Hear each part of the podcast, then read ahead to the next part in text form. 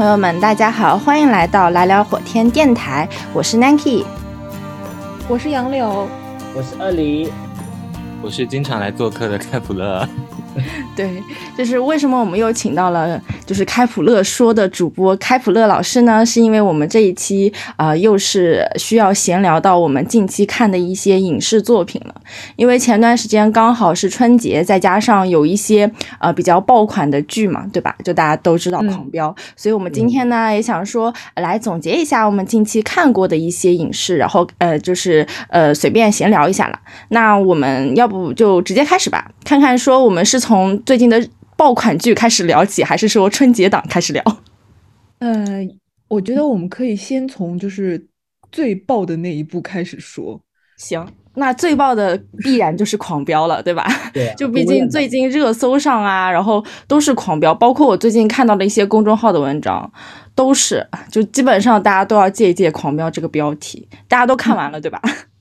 我没有哎，说实话，因为你看到多少？现在我刚好看到三十二集多的时候，我朋友跟我说，你看到这就差不多了，后面就是 蛮烂尾的。对，你怎么这么听你朋友的话？你不要 不要听别人的话。我本身看到三十二集已经兴趣寥寥了，说实话。三十二集在播什么？就是三十二集就是杨建他们吗？大嫂那个时候吧，应该是大嫂，大嫂刚去世，对，大嫂刚去世。哦。啊，可是我个人觉得后面还就是还挺精彩的，就比如说，嗯，杨建和呃张彪就是叛变那里，我其实完全没有想到，哎，啊，对，张彪我也没想到，哦，张彪我是真的没有，因为你们已经告诉我了，所以 然后我然后我揣着这个那个知识点去往前看的时候，就觉得他眼神里哪哪都不对，就是出任务就是包庇了那个。罪犯他们有吗？嗯，他就是在那里被发现的嘛，就是呃，安心只告诉了他一个人，然后他就是相当于提前放消息，所以安心之前是怀疑嘛，那次就确认了。我也是那个时候才知道，原来他就是竟然这么早就已经叛变了。你知道为什么？就是嗯，前面的也完全猜不出来，就是没有没有那种提前能够预知的感觉吗？因为他是说。对，演员自己也不知道，他们都是先就是拍一集，拿一集剧本拍一集，然后就是呃，像那个什么师傅曹闯，曹闯，对对对，然后他就是拍到他死之前，就是跟徐江那一段戏之前，他都不知道自己是坏人。所以他都是那种好人演的来的，就是很正气凛然什么的。结果到那一集剧本，他突然发现，哦，原来自己是 坏人哎。嗯，但是其实当时说他是坏人的那个，嗯，转折我也觉得稍微有点奇怪嘛，因为他其实就是前一天晚上，他跟那个曹孟德。在那边两个人就睡在警察局，曹孟德什么曹孟德？孟德海，我为什么一直心里想到曹孟德？是为什么？我演一 对的可以啊，对对对，就是因为那个时候他跟孟德海睡在警察局嘛，对吧？然后他们俩就。在那聊天啊什么的，然后第二天他就突然就感觉像是一个反派一样，但是最后又没有那么坏，因为他开枪也是就是开了徐江的嘛，我就觉得我当下还觉得有一点点奇怪呢。嗯，我觉得这部戏就是大家都喜欢看，也是因为就坏人没有那么脸谱化吧。嗯，就就无论是高启强，就他也不是说那么，嗯，他虽然是一个黑社会，然后你看他最后判了死刑什么的，但是你从他的这个整个人的故事线来看，他也有很多就是可能前面。一开始的时候，嗯，在卖鱼的时候也是一个很老实本分的人啊。然后他对于家庭的那种执念，我个人觉得，然后还有包括就是后面对待一些其他人，他其实也有点真心来的。然后像警察局里面的那些，就是就是那些被打掉的那些老虎啊什么的，就是他们其实也并不是说就是纯坏人的那种。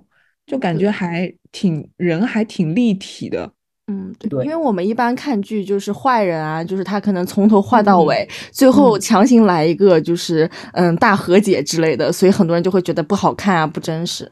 这部剧可能就是因为就没有纯粹的坏人，也没有纯粹的好人，就大家都是很复杂的那种。所以你们三个都是给他高分吗？对啊，五星好评，给了五星哎，我也是五星。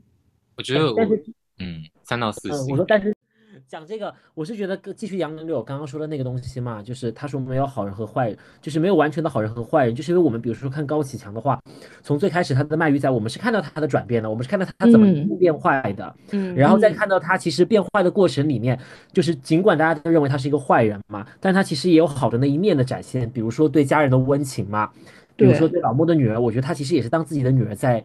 他最后就败在这个上面了呀，对啊，对对对，还有就是对唐小荣跟唐小虎嘛，最开始的时候不是唐小荣跟唐小虎欺负他吗？他还没有特别坏的时候，没有发家的时候，但是当他们约定到就是当唐小荣，哎，是唐小荣帮他背罪嘛，对吧？然后他说我们出来之后我们还是好兄弟，结果他就真的遵守了诺言，对吧？一出来就给他送一个就是就是年那个月入四十万的那个棋牌室啊，还是什 么游戏厅游戏厅 棋牌室的全名。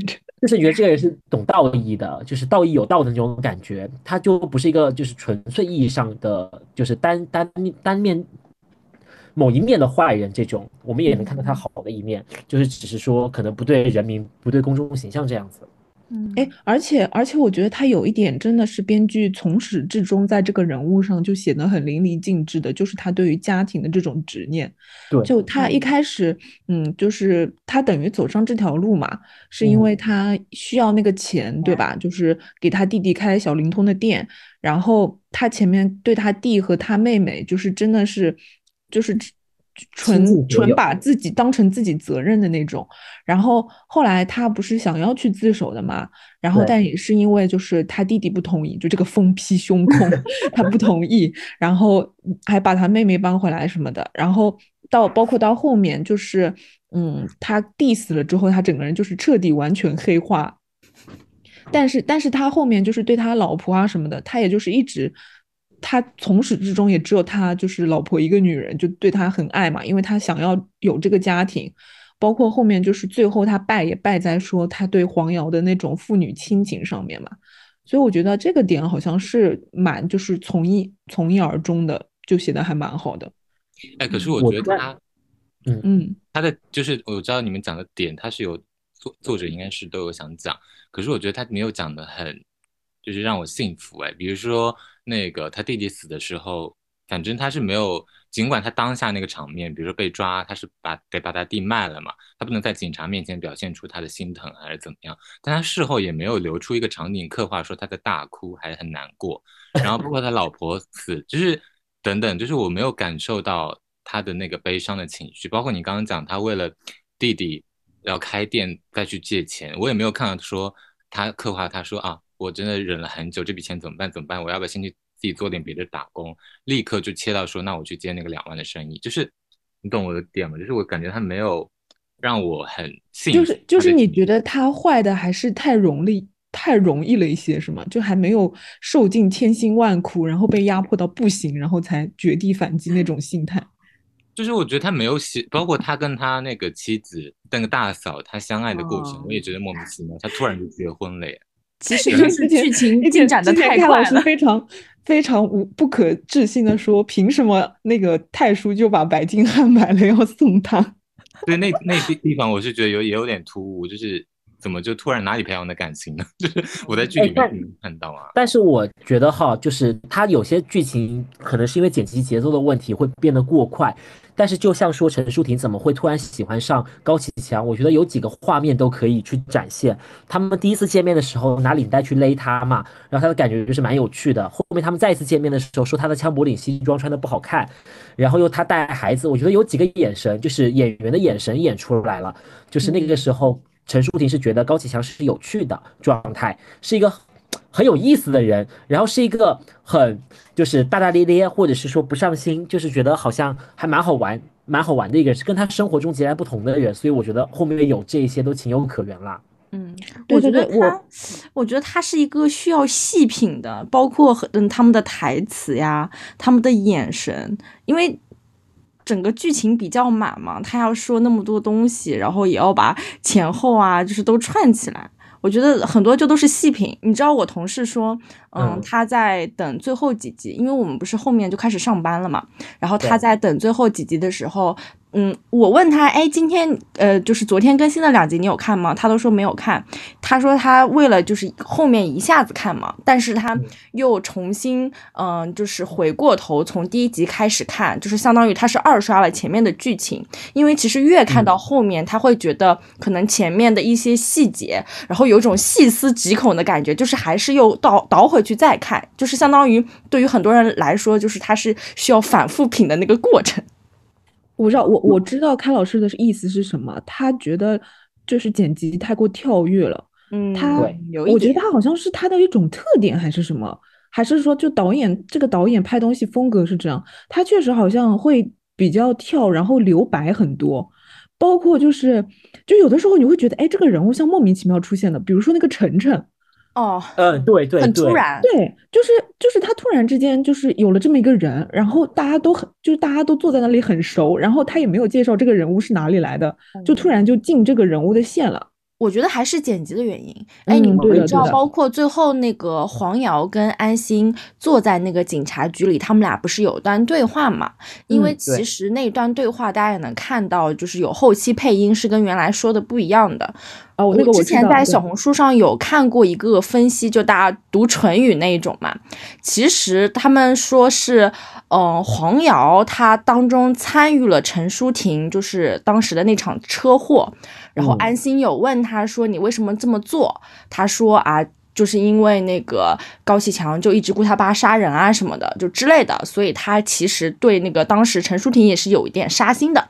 然后安心就说你这样会付出代价什么什么的。就是我看那个唇语，我看了他们的那个解析，我会觉得还挺符合道理的。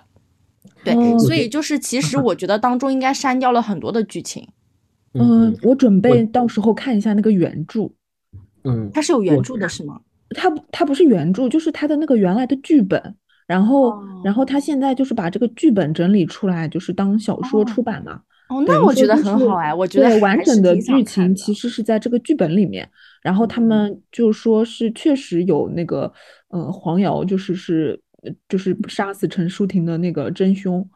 然后包括还有还有一些就是其他的内容什么的，他们说还有什么二零一四年这条线，说什么二一年都是新加的，就是原本应该是从头到尾这样顺下来的，因为我们看第一集的时候就已经到那个扫黑除恶的那个专组去那边调查了嘛。嗯嗯嗯，我觉得是有很多可能是因为审查的问题。刚刚开老师，比如说为什么陈淑婷突然爱上了高启强嘛，对吧？就是没有这样子的细节展现。我觉得很多时候可能是不想把黑道这条线讲得太细了，讲得太细你会觉得黑跟白之间的比例就会严重失调。我知道，我我我应该是听到说，就是陈淑婷是有拍一些她的一些细节，就是她从小的生活经历是怎么样子，她跟太叔怎么样认识的，但是在最后剪辑的时候全都剪掉了。然后还有很多内容，比如说那个后期配的嘛，就是你刚刚说包括黄瑶嘛，但其实你会看到后面整个就是孟德海这个人到底是好跟是坏，网上说法也都是褒贬不一的。在我们再讲回，就用孟德海，比如说是坏，就是开始剧作想呈现的，他是其实是一个坏人的成分去表现嘛。他跟曹闯那天晚上不是在谈话吗？我觉得这样解释就合理了。就是孟德海肯定是站在某一边去跟曹闯有一个深入的谈话，讲的更细致一些，然后把曹闯在那一刻就说服了嘛，他才会在第二天去做这样子的行为。我觉得这样解释是比较通的。嗯，我也觉得是可能审查制度在后面，可能真的是不想让，就是呃政府背景的人显得这么的坏嘛。嗯，哎，就关于那个孟德海哦，我哎，我也是看小红书，就是小红书这是告诉了我太多了。关于孟德海，因为我跟杨柳之前有讨论说有一个关于年龄的那个问题嘛，就是孟德海他当时去那个纪委那边吧，他说他是六十一岁，然后后面又说，呃，他女儿叫孟孟玉。Sorry，突然忘记名字了。对，说孟玉是一九七五年，当时网上不是很多人讨论说啊，就是年龄不是很相符嘛，就说他为怎么会十五岁就生下孟玉什么的。所以有人说，其实呃，孟德海他应该可能在一四年左右的时候去自首的，所以他当时进去的时候，他说他是呃今年六十一岁。然后，但是因为呃后面可能剪辑直接把一四年这条线给完全剪掉了嘛，然后只留到二一年，然后又为了给他们一个比较好的结局，为了这条线，他可能就是这个地方有些疏忽。我觉得这个是 make sense 的，因为确实当时有说他六十一岁嘛，去自首的时候。对，嗯。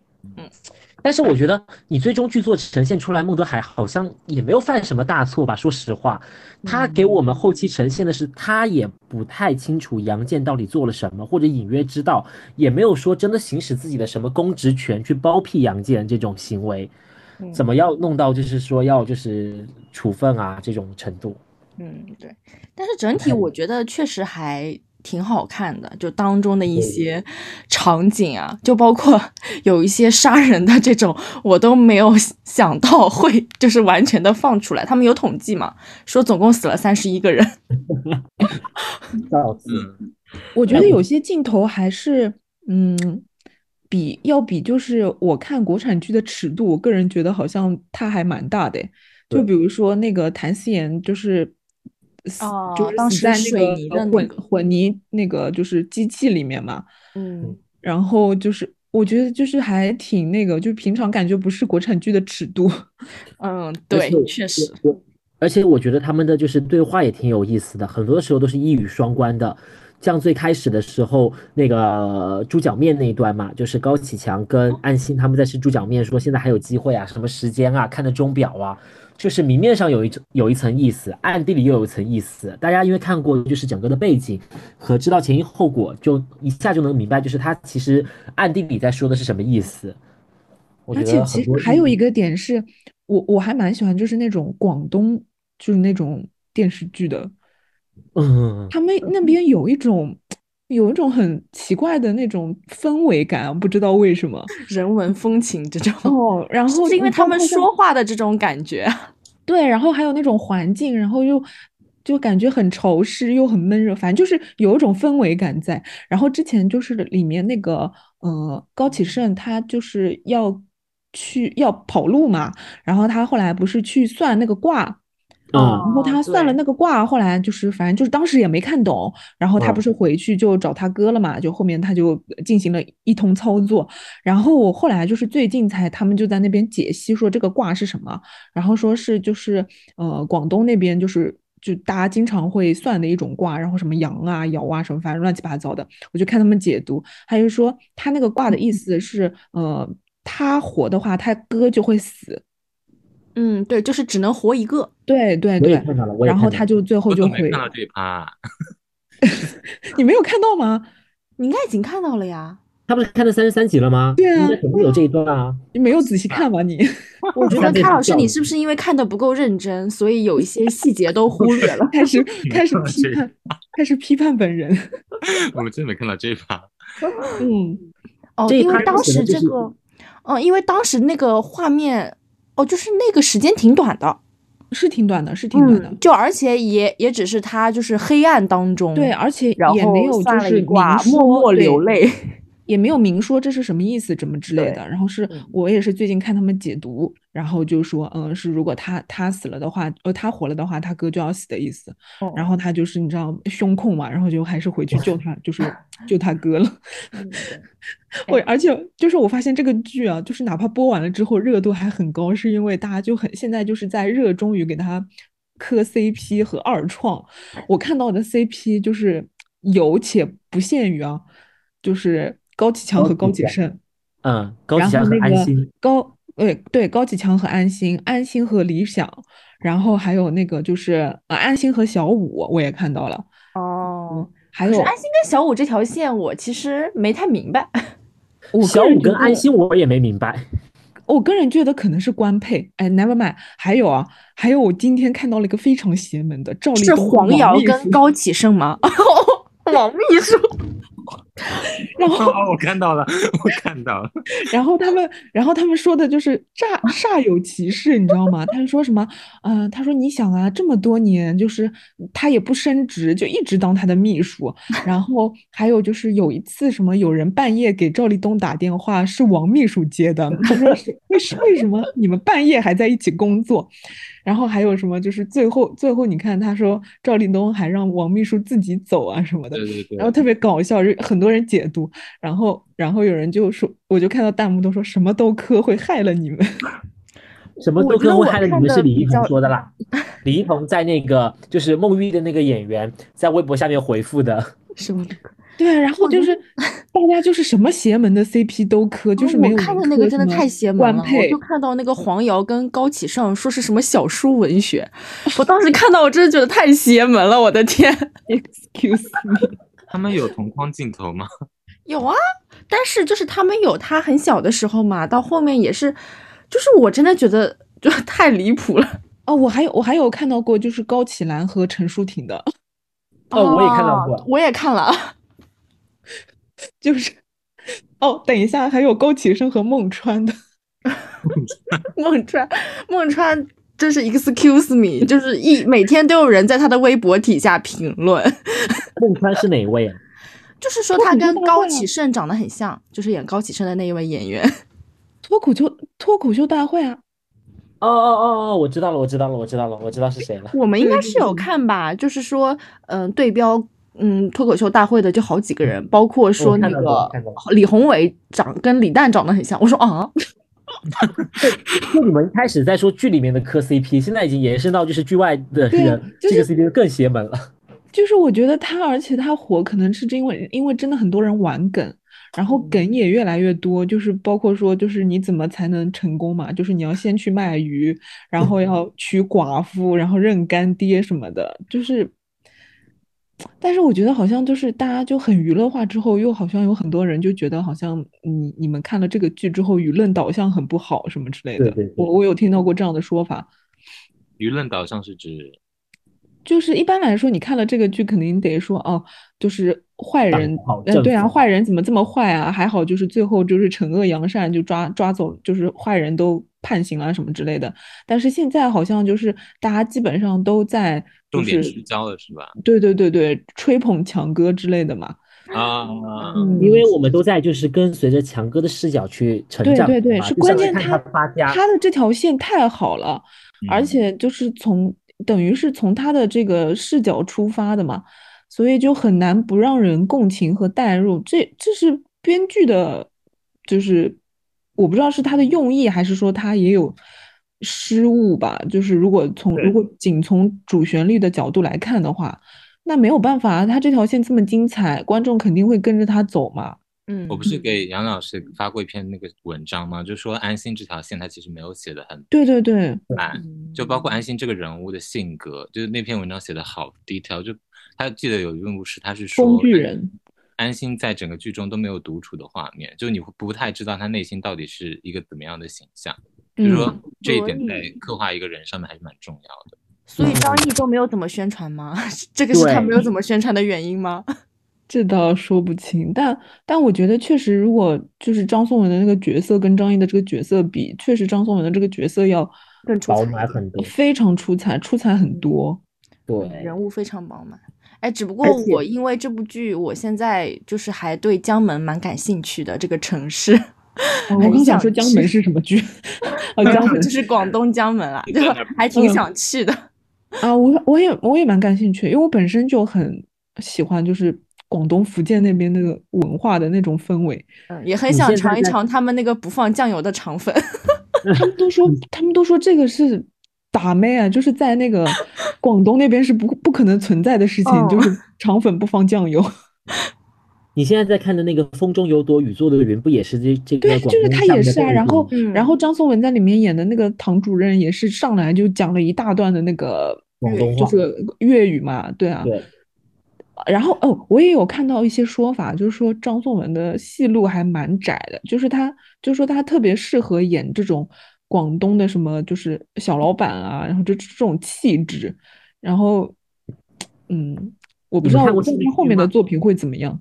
你们看过《新居》吗？就是张颂文和海清还有童瑶一起演的，而且他们都是一番的，就是都市剧嘛。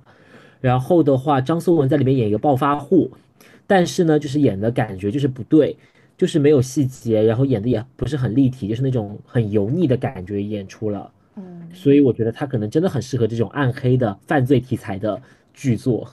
这个应该真的是最适合他的一个角色了。就是。很厉害的表演老师嘛？说国内我看介绍国内最负盛名的表演老师，谁呀？张颂文呢？呃，肯定有点本事在身上的，就是只不过就是演一些不适合的角色，或者是不适合的人物形象的时候，就会觉得很格格不入。他很适合演那种就是有阴暗面的，然后有他表现的，就是剧作给他的人设是很饱满的，或者是他能够挖掘出很多很饱满的人设，加一些细节进去的内容。但是你让他演都市剧的话呢？就是反正我我只看过他这一个角色，我觉得演的不是很好了。不是说当时我记得谁说让建议去查一查张颂文的那个背景还有案底，他说不像演的，对，像是他真的犯罪过还是怎么样才能演成这样？虽然编剧在很多的情节上，就是很多的台词啊上面都做的挺有意思的，就是情节很饱满很快啊。然后台词又写的很精妙啊，这种，但是有些地方还是经不起推敲的。我到现在为止，我都不明白为什么黄瑶就是一个没有，就是突然一下就开始去揭发了，就是在最后两集突然就爆发了。还有就是高启强为什么要拿个鱼去打他，还不收尾，还不把人搞死？你知道，就是要留一个要留个线头在那里，要留点犯罪证据在那里，要把逼自己逼死。就是很多的情节其实都是也是很突如其来的这种。我我觉得高启盛那个我可以解释，因为他就是一个极端的，就是疯批的胸控啊。对啊。因为他前面那个就是李宏伟说他哥是臭卖鱼的嘛，嗯，然后他就一直怀恨在心啊，然后他就就是后来就遇到机会，他就想要杀他嘛，但是可能就是你知道这个武器选的可能不是很好。就是就是没有没有把人彻底打死，然后而且我觉得高启盛在这个剧里面的一个作用就是不断的闯祸，嗯，就是他不断的闯祸，然后他哥不断的帮他，才能就是不断的进阶。我觉得有一种这种感觉。对，但是我觉得如果当天是高启盛一个人去的话，我还能理解，就是因为时间太仓促，没有办法收尾，就是没有把人搞死嘛，就是然后。有后面的剧情展开，但是他跟老莫一起去，一个职业的杀手，哎，一个就是说想吃鱼就能够，就是你知道给他称心如意的人，都两个人都没有把这个最关键的人物给搞走。老莫，我想问老莫为什么就成了职业杀手了？他前面就是一开始进局子不是抢劫吗？可能是知道了翠翠的意思。他后面自从杀了个徐江之后，他就成为职业杀手了，哎，也蛮奇怪的。可能是因为徐江把徐江杀的也太好了吧，做的天衣无缝，然后就看中了他这个杀人的本领，激发了他就是内内心的杀手之魂，是吗？对，然后再讲回黄翠翠哈，那个录音笔，就是那个让让那个让吴刚去查的那个人嘛，对吧？就是那个头头。就是他既然已经自己心虚，为什么还要让他去查呢？对吧？而且录音笔这个东西前后根本就没有铺垫，你只知道，你只知道是会有大佬，但是不知道是他让他去查的吧？这个这个对这个我看过解析。嗯，首先他要查的话是那个就是呃中央的决定，是对是中央派的，不是他这边要让查。然后他这边呃就是选人是他这边出的，所以他选了就是那个。呃，徐忠，因为徐忠是他一手带出来的，哦，是他，就是他一手提拔的那个徐忠嘛。后面不是有一段里面是这样讲的嘛，就说，对啊，对啊，对对对，所以他，我觉得他一开始选徐忠，就是因为就是他想着说，这是我一手提拔起来的，就算查到我头上了，我他也会放我一马。所以你看，他不是后面就有说，哎，你是我提拔上来的，你能不能放我一马什么之类的嘛？就他可能当时想法是这样，而且。他当时想的时候是，呃，呃，他们前面那边就是金海不是已经去了好几波嘛？嗯，对他可能也没有想到说这次他们去真的就彻底把那个强盛集团给瓦解了，可能觉得也是跟之前一样什么的。但是我就是对这点有疑点嘛？你觉得孟孟德海如果真的犯了事情，他会让安心去查吗？不可能的事情啊！他大家都知道安心是个什么样子的人。然后呢，就是徐忠他的人设其实最开始的时候也表明的很清晰了，他就是一个刚正不阿、刀枪不进的人，油盐不进的人。就算是他的师傅，我觉得该搞的还是依旧会搞的。而且毕竟就是徐忠混的，在这个就是政策里面混的，其实比安心要长的是长很多。他能混到这个位置上面来。对吧？一定代表他有一些过人的手段，我觉得他不会轻易的饶过他的师傅。但是，但是我想问，说那个录音笔是谁给出来的？录音笔是赵立东给出来的。赵立东给的呀，赵立东都完蛋了。这个时候你在接受审查的时候，你只能全盘托出啊，和盘托出。对啊，赵立东当时是威胁那个人说，就是不要让他翻新那个公路，把那个谭思妍的事情扒出来。但是但是那我觉得他那个就是省里那个领导可能就没有想到赵立东会垮台。嗯嗯，毕竟赵立东在当时已经是市委书记了，对吧？对啊，在整个金海市都是已已经是就是一把手了，相当于。对啊，而且他马上就他不是说马上就要退休了吗？我我个人觉得那个省里的领导应该是他之前一直是保赵立东的，他应该是没有想到赵立东会被就是就是搞倒。所以他也没有想过自己会倒，嗯，对。但是我觉得他几他前面呈现出来的就是几次三番的去帮徐忠嘛。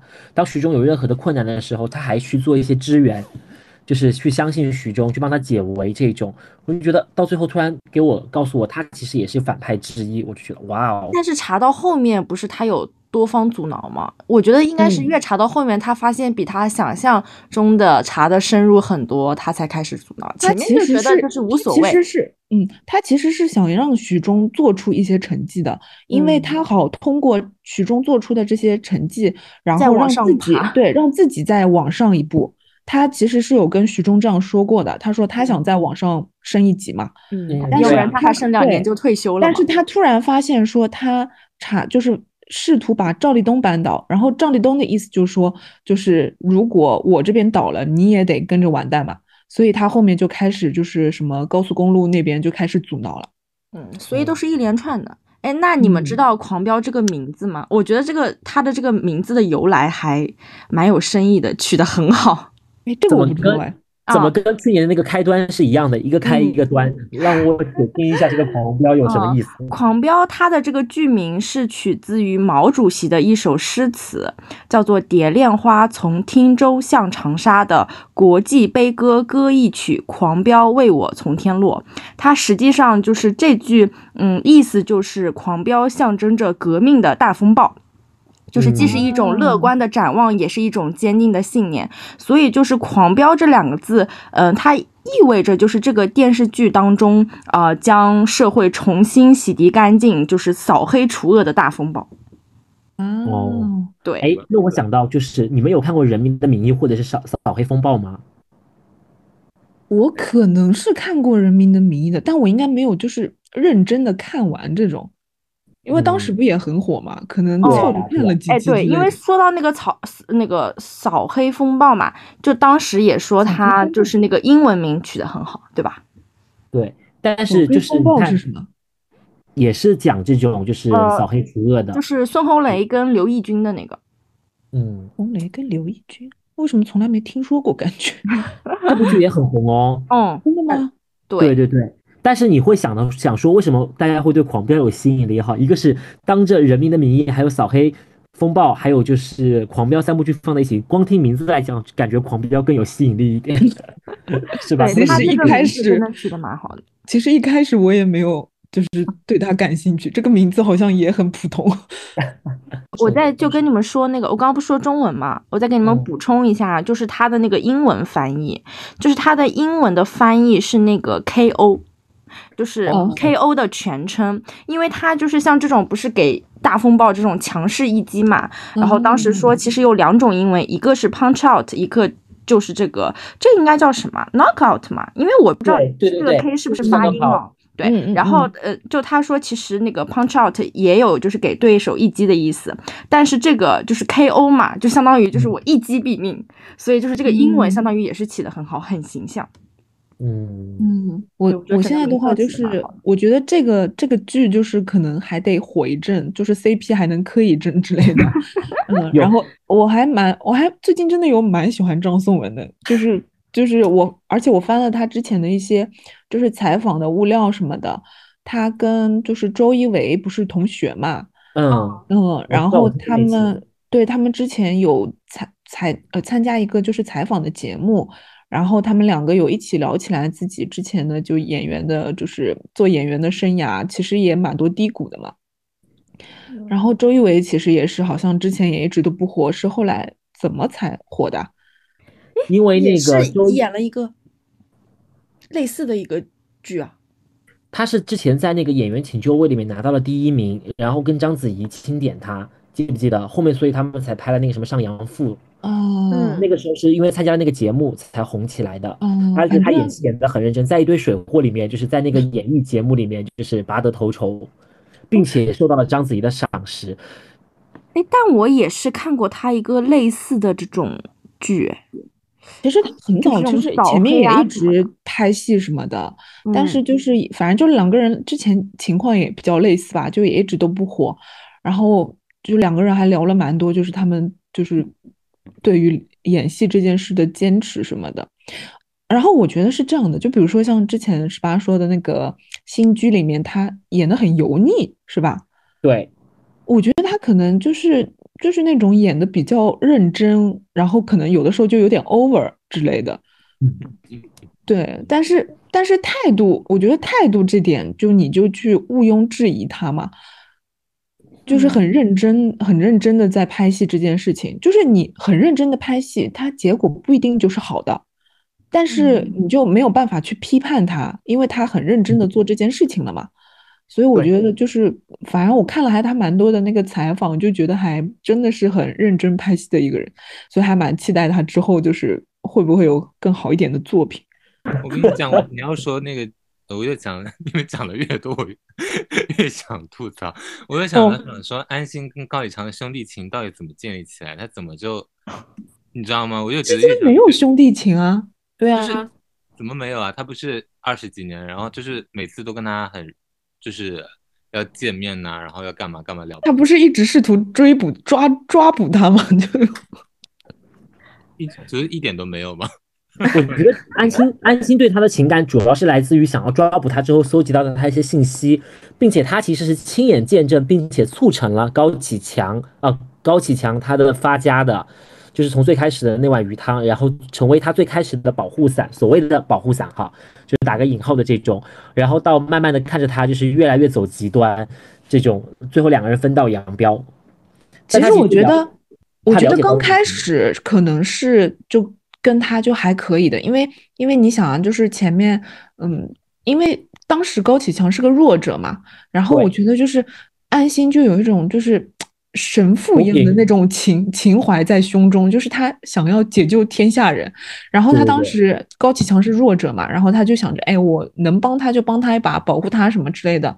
然后所以后来，呃，高启强他不是因为一系列的事情嘛，他就试图说想要把安心当个靠山，然后包括后面一直像套话什么的，就经常两个人接触嘛。其实这时候的话，就是。嗯，其实是可以算关系还可以，但也没有说到很好，但只是就是还可以的那种街坊一样的嘛。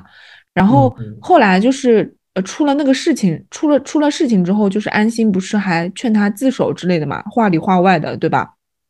对。那个时候的话，感情还没有很就是也没有说到破裂，但是也不算很好，我个人觉得。然后。后面的话，那那肯定就是他已经走上违法犯罪的道路了。我觉得安心是一直试图去抓捕他的，对，但是他也很了解他。就像开始最后高启强，比如说去那个弄这种就是杀儿子啊，就是弄高小成啊，然后感觉自己好像被别人谋杀，他也去看出是假的。然后还有某些东西，他就觉得这肯定不是高启强做的，他也是了解他的。嗯，好的。那狂飙就到此结束了，好吗？大家还没都还没有讨论，要讨论一整期了。OK OK，好了，那我们我们这期的名字叫《狂飙之后》。OK，狂飙 and 其他。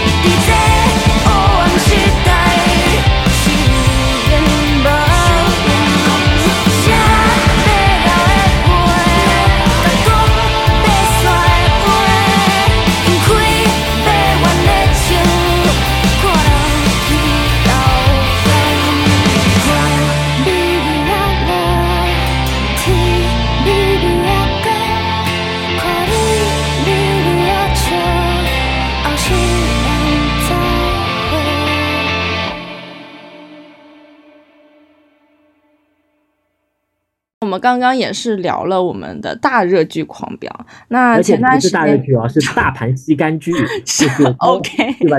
吸干了整个大盘的剧，就其他其他剧都已经销声匿迹了，没有人看。像我们今天的时长一样的，这期的时长也被狂飙吸干了。嗯，那所以我们可以转战一下我们的电影界嘛，对吧？因为前段时间春节有很多贺岁档，相信大家或多或少也会至少看个一到两部吧。对于我们来说，所以大家就是看完的一些影片有什么感受吗？都可以尽情分享一下。不好意思，这这一趴我就直接先睡过去了呀，毕竟一部都没有看过啊！你真的一部都没有看吗？就是感觉都是兴趣寥寥无几，然后发生在他们周边的一些八卦反而会值得看一下，比如说《满江红》的那个没文化世界，然后《流浪地球》什么有的没的的世界，然后还有什么无那个乒乓啊，中国乒乓这种改名啊、改档啊这种事件，会感觉更有趣一点。哦，对，就真的新闻非常多，就并不是讨论到剧情本身了。我觉得，对对对，那那我也算，我也应该是看的少的，因为我只看了一部《流浪地球》。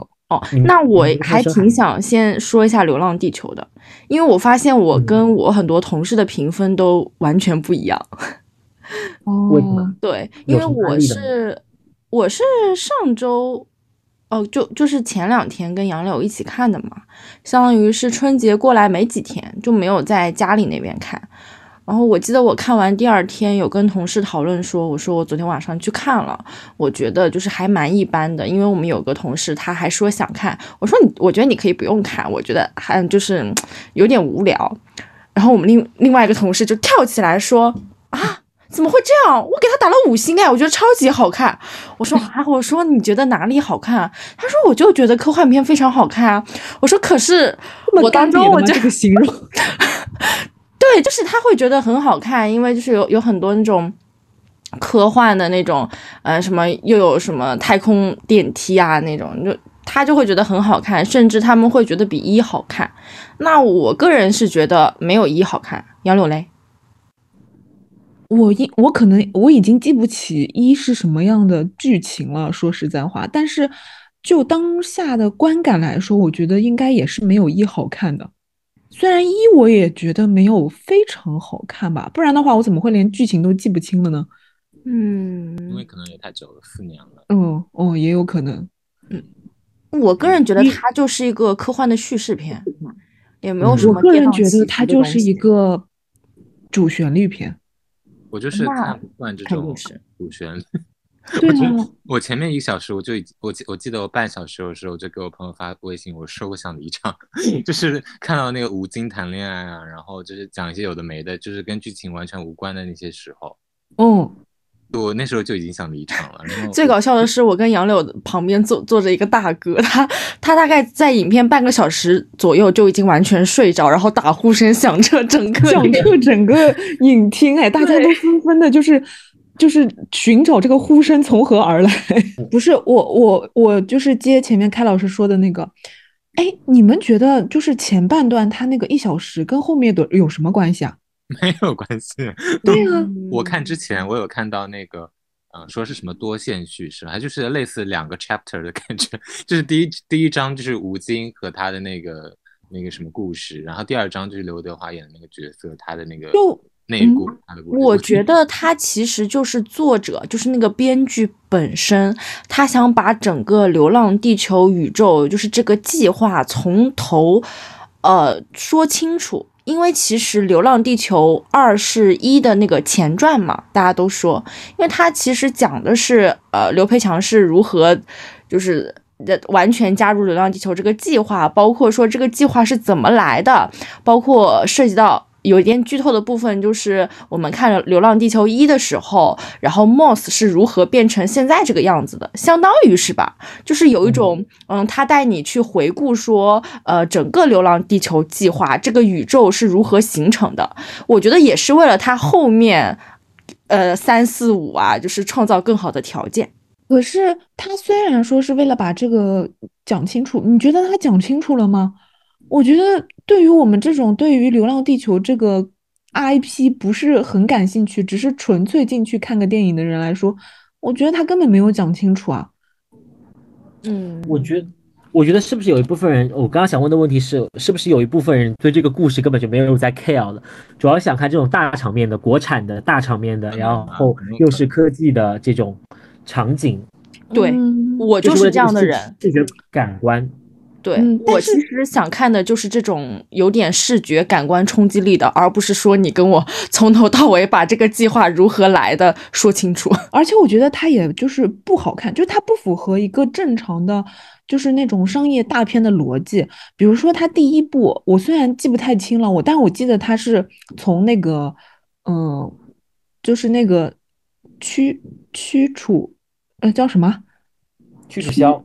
啊，屈楚萧就是从屈楚萧的那个视角来出发，然后等于好像是他什么接了什么任务，然后后面产生的一系列的故事，对吧？嗯，第一部是那个刘培强，他接了一个任务，要去修一个那个发动器嘛，相当于是呃一个另外一个地方。对，然后他儿子就是刘启，原本都已经要到地下城了，但是因为就是想跟爸爸一起啊什么的，包括他那个妹妹，就是那个韩朵朵，然后跟着他们一起。我怎么记得是妹妹逃出来了，然后他们就不得不开始进行这一场旅程。就他这个妹妹就是要跟他哥哥一起嘛，对吧？啊，就包括他这个妹妹，就是为什么就是叫韩朵朵，然后又跟他们一起啊什么的。我觉得在第二部算是就大概就让你知道了，但是我觉得你知道的，对于我们来说，很多电影都没有必要说我在看二的时候我一定要把一看了。嗯，对于我来说是这样的。对呀，你就是比如说你一你的商业，你的这个片的逻辑是这样的嘛，那大家还比较能够代入，对吧？就是就是，反正他这个叙事逻辑是这样的。然后我觉得到了这一步，就是你前面就反正就是这个故事很很乱哄哄的，就是他东一棒槌西西一榔头的。就前面前面这一个小时，就是吴京从什么地球战狼变成了太空战狼，然后就一通一通乱打。然后后面就莫名其妙，突然之间就就很割裂，就整个故事就很割裂。嗯，然后是包括说那个涂恒宇是叫涂恒宇吗？就是刘德华演的那个。对对。哦，对对对，哦，他的那一趴的故事，我觉得我可能没有怎么看懂，但是我看了小红书的几篇解析，我只能说他是为了之后的第三部，甚至可能的第四部、第五部做铺垫，我只能这么认为。嗯。然后，然后，而且后面的就你看，他又前面就是莫名其妙的，就是一趴之后，后面后面这一趴他又变成两条线，就反正我我觉得以我这种对，首先对科幻不是很感兴趣的人来说，你这个故事得给我一个比较完整的呈现吧，就感觉也没有。然后，而且我很受不了，就是就是他。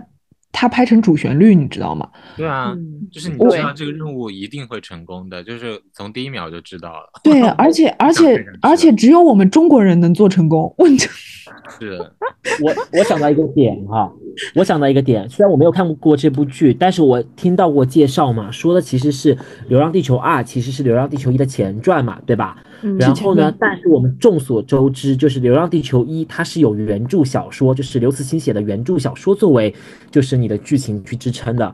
然后《流浪地球二》是完全脱离了刘慈欣写的内容，然后他去独立创作的，所以创作的剧本相对来说就会比较的衔接的不是很好，剧情就是可能只是为了拍，说不定是为了拍而拍哦，这种，嗯，为了延续这个 IP 拍而拍的。嗯，就是我个人可能我觉得，而且是就是有可能是这个类型吧。而且有可能是给吴京传了一个局，因为主要其实想把吴京再就是叫回来，然后再演一演嘛。因为毕竟二里面他就已经就是凉的透透的了。嗯，对。哎呀，我我跟你说，我真的觉得，就从这个电影上看出了，就是中国人的双标。就是我们每天啊都在喊，就是外国人辱华什么的嘛。就是你一旦那种电影里面出现一些，就是。嗯，说说中国怎么样怎么样的，就稍微负面一点的，我们就说辱华什么的。就这电影啊，从头到尾就是在辱外国人啊，特别是 美国人。就是他们有一些，他们有一些那个语句嘛，就是 就是很有针对性。对啊，这这电影在国外肯定不能上映的吧？我也不知道。就包括就就当时他们不是要。呃，每个人要扣动那个扳机嘛，然后里面有一个，我觉得就是有点隐喻，说那个俄罗斯的那个就是没有保险，你直接拉就可以了。我当时你想不是，你看他前面的就是讲，就是其他国家都在怎么怎么样，就只有我们中国就是呃，就是坚持把这个事情干成了。然后后面就是李雪健的这个角色真的有必要吗？你们就是，我觉得这都不能叫双标了，就是就是中国人就是爱国啊，就是我我们对他是不是他试图用这种就是爱国什么情怀，然后来搞票房啊？我觉得是因为我觉得一个纯科幻为什么要加入这些东西？对啊，你没有你没有听说那个什么？还是我看到是巴黎还是哪里的一些？就是那种媒体人呐，还是怎么样，都已经联合起来要起义这部片了。我就想说，对啊，就是你，你每天都说人家辱华什么的，我们这电影，我的天，外国人看了不气炸呀？不是，然后那个什么什么炸过来，然后美那个什么什么自由女神像啊，对对对，对了，嗯，只有中国的对对对，那个什么悉尼的那个歌剧院什么的，只有东方明珠还在屹立着。你没有看过这个，就你对比，你没有记得看过《降临》吗？什么东西？降临没有，都没有看过。就是《降临》里面，我记得有也是这种，就是出了那种宇宙灾难性的事件，然后呃，当然它是以美国人的视角嘛，但是它就很客观，它有那种也是多国的人，就是就是大家开视频会议，首脑们开始讨论怎么办，怎么办，怎么办。然后可能比如说他，他没有完全没有辱中。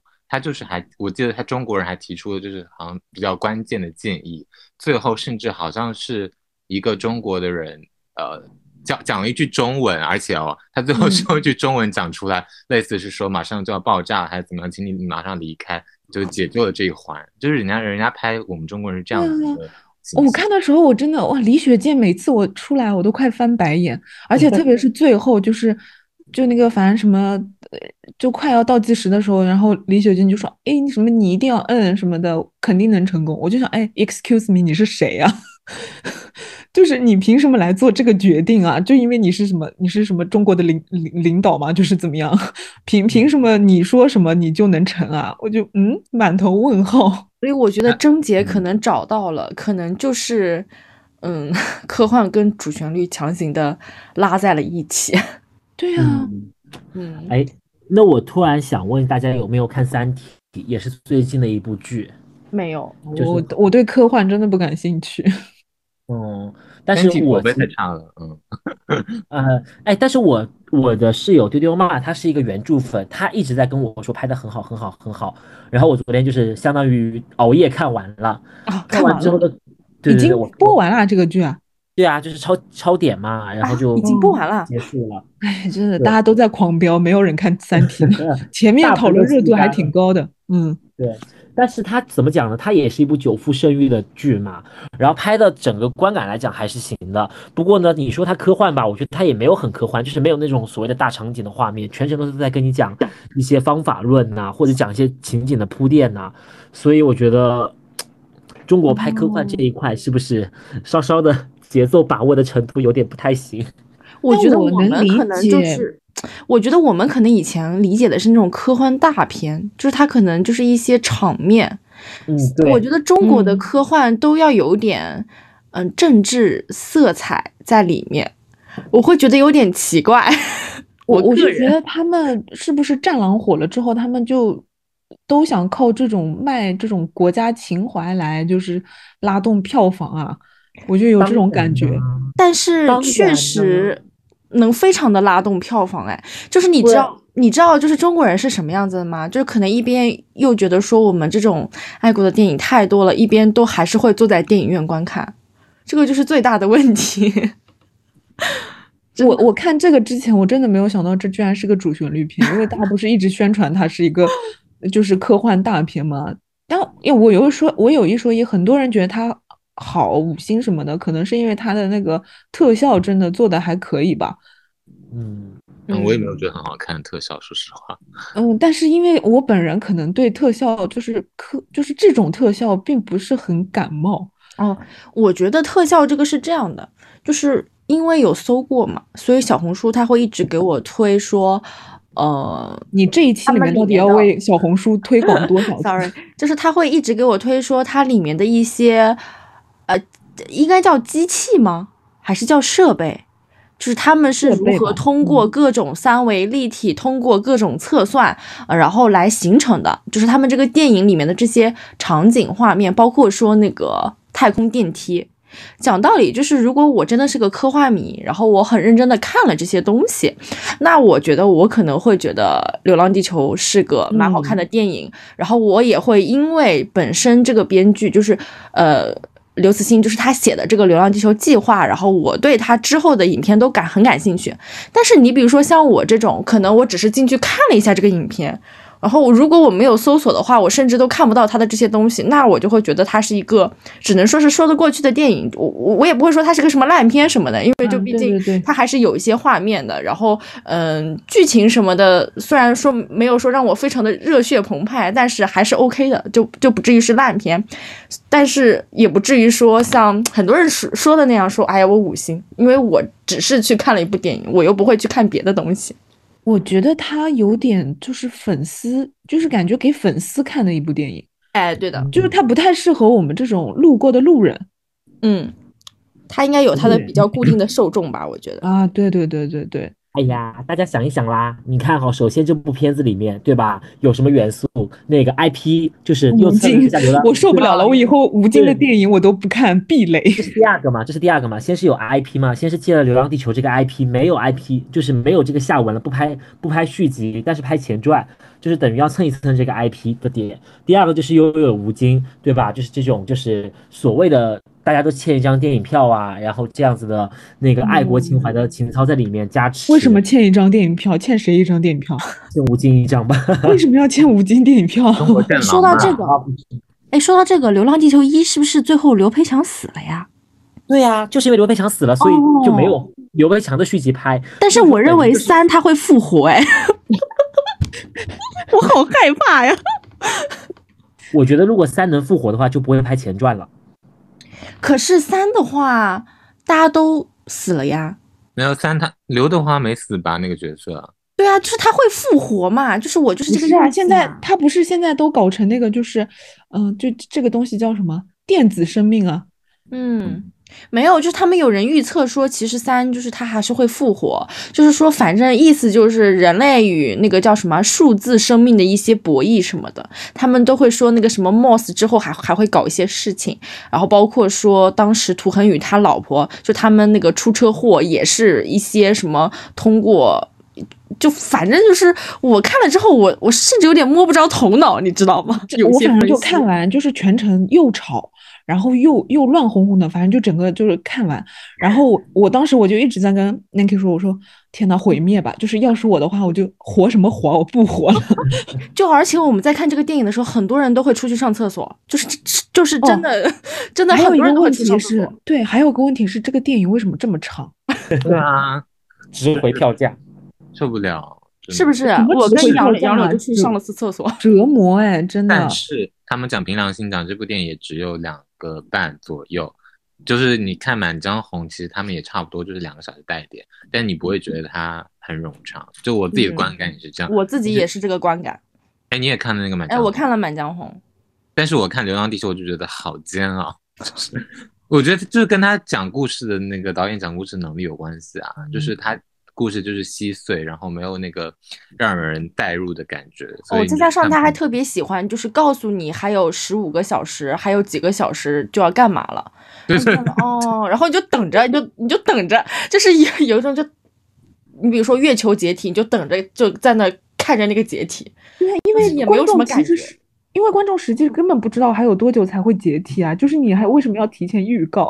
对啊，你你提前预告，我们就只能等着了，然后也没有就是那种紧张感，就那么看着，太奇怪。嗯，我刚刚想到那前面你们讲的一个问题，就是说为什么中国的科幻片只能拍这种主旋律？我在想是不是也根据因为它的那个预算啦，就是如果你要做这种很大制作，然后大家就是。Maybe 政府还要掏点钱过来支持这部这部这部作品，然后本身本身中国人的这个观影的一些门槛呢，然后包括他，就是我觉得跟国就是导演们呢，他们的想法也很有关系啊。他们就是包括设定，它只能出现在这种这种这种呃，就是正是比较正向的这种设定里面，他好像不太能去花很多钱，然后讲一个很虚构的故事。就对，有道理。我突然想到一点。他讲这么爱国情怀或者是政治因素的话，是不是为了吸引到一批年纪更大一点的观众，方便他们观影的门槛？我跟你说，我都不是听了很多播客讲评讲评春节档嘛，然后有一个有一个播客主就说，他带爸妈兴致勃勃的带爸妈全家人去看这部电影，然后得到的反馈就是爸妈就是在大概一个一个小时到两个小时之之间全部都睡着了，然后看完之后说。哎，那个儿子，要不我们明天是说要看《满江红》，是吗要不我们取消吧？我觉得电影这东西实在是没什么。你听的是不是深交啊？对啊，对啊，我觉得那期讲的好好，就是他，我觉得我跟你说，我也在，我也听完了深交，然后我觉得他的那个就是很多想法就跟我，我真的就是这么认同的，对的。如果一部春节档电影，就是特别是我爸妈，你知道，我我因为我想试图带我爸妈去进电影院，然后我爸直接跟我说，嗯，电影这种东西都是骗人的，有什么好看的？然后我是蛮想找一部，就是能让他们重焕这种对电影的热情，然后自己也可以走进电影院，但绝对不是《流浪地球》这种电影，他们应该看完也觉得又臭又丑。他们会觉得很吵吧？关键是，哦，我带我爸妈去看了《满江红》，出来之后，我爸就跟我说，我为什么要看一堆喜剧演员在这边演这种题材？我当时就，嗯，这不是个喜剧吗？不是，我的天呐，我真的以为是个喜剧去看的，因为他当时宣传的时候说自自己是部古装悬疑喜剧来着。其实它里面喜剧元素确实真的很多，你看的不会觉得难过啊，嗯，对。然后我就这样走进去了，然后我走出来，其实发现它其实是一部主旋律。也是主旋律，主旋律啊！我觉得不能算，不算那种主旋律，但是他讲的也是家国情怀。但是，但是我觉得这个看得进去多了，对，因为他有喜剧喜剧演员加成嘛，所以他有一些笑点，讲道理还是蛮自然的，然后也会有一点小小的反转什么的，所以就是我个人觉得《满江红》比《流浪地球》好看。它很大的点就是它只讲一件很简单的故事，然后它就是就是那个。什么？就是谁要刺杀秦桧嘛？就是讲这件很简单的事情。然后，所以你从嗯嗯，就是不像《流浪地球》，我都不知道他，我至今都不知道他到底要讲几个故事。然后他就是是好乱哦，真的，我觉得他这件事就讲的就是比较代入感。然后呃，但是他，然后他包括他那个场景，他只有一个场景吧，就是在那个一个像迷宫式的一个宫殿里面拍。听说那个导演本来想一镜到底嘛，因为他只有一个场景。对，然后你就不会觉得就是说，然后你听他们对话也蛮有意思，就不会觉得很很煎熬，嗯，或者或者是更不会看不懂怎么样的。就而且他的那个 BGM 好魔性啊，嗯嗯嗯，非常有记忆点。就每次他们就在那走动的时候，而且他最后那个《满江红》那个诗歌出来的时候，真的有点盈眶哎，就是我因为你知道，就是就是因为是小时候学的诗歌，然后你没想到就是。就是多年后听，就觉得中国的诗歌真的很有，就是那些词藻，我觉得怎么能这么有力量？就是你尽管不是那个岳飞那个年代人，觉得就是，嗯，就是你你你们知道这个大概是什么样的故事吗？就是没有看的两位，完全不知道哎。哎，因为就是最后，因为岳飞这个将这个将士不是去世了吗？但就是大家后人是非常敬仰他，然后当时那个谁。我忘了那个叫什么角色，就为了让他这个精神流传下去，呃，就是他前朝的那个党那些岳飞的党羽们，为了让他的精神永存，秦桧为了封封就把这些东西都就是永绝后患，就不要让后世留存，所以他就企图就把岳飞留下这行在墙壁上留下的《满江红》给他永久的抹去，然后为了这岳飞的后辈为了留下永垂千古，就逼迫秦那个秦桧对着千千万万城墙的士兵们。人手朗人就是口口相传，然后让一千个人去朗诵这首诗，对，然后你就会觉得哇，真的就是很澎湃，那那个那个那个。可是他要怎么怎么做到才能让秦桧在那边背诵《朗江满江红》啊？就是就是用刀架着他脖子啊，对啊，威胁呀。OK 啊，哎，但是我个人觉得，就是除了最后吧，我觉得前面还就是也没有什么太多很高潮的点。所以我对有一点稍微有点闷，对，有一点点闷。但是我觉得他他的那个影片拍摄的那个色彩以及空间感吧，就还是蛮有个人特色的。我觉得张艺谋的张艺谋的美术应该是很牛逼的吧？嗯。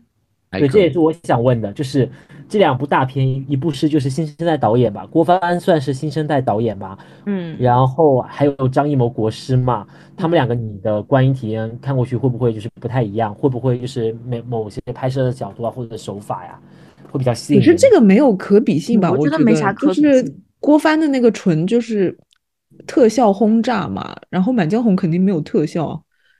我觉得郭帆他如果是作为纯就是评价他在科幻这一块儿，我我觉得还 OK 啊，就不会像说像剧情那样，就是我可能觉得就就没有很出彩怎么样。我觉得他在科幻这一块的理解还是 OK 的。我还以为你会说像上海堡垒一样。上海没有人看过《上海堡垒》吗？哦，It's me，我看过。你居然看过《上海堡垒》？谁是谁的片呢？就是之前跟舒就是让鹿晗，就是从此大概就不拍不拍电影。他后来有拍过电影吗？好像没有。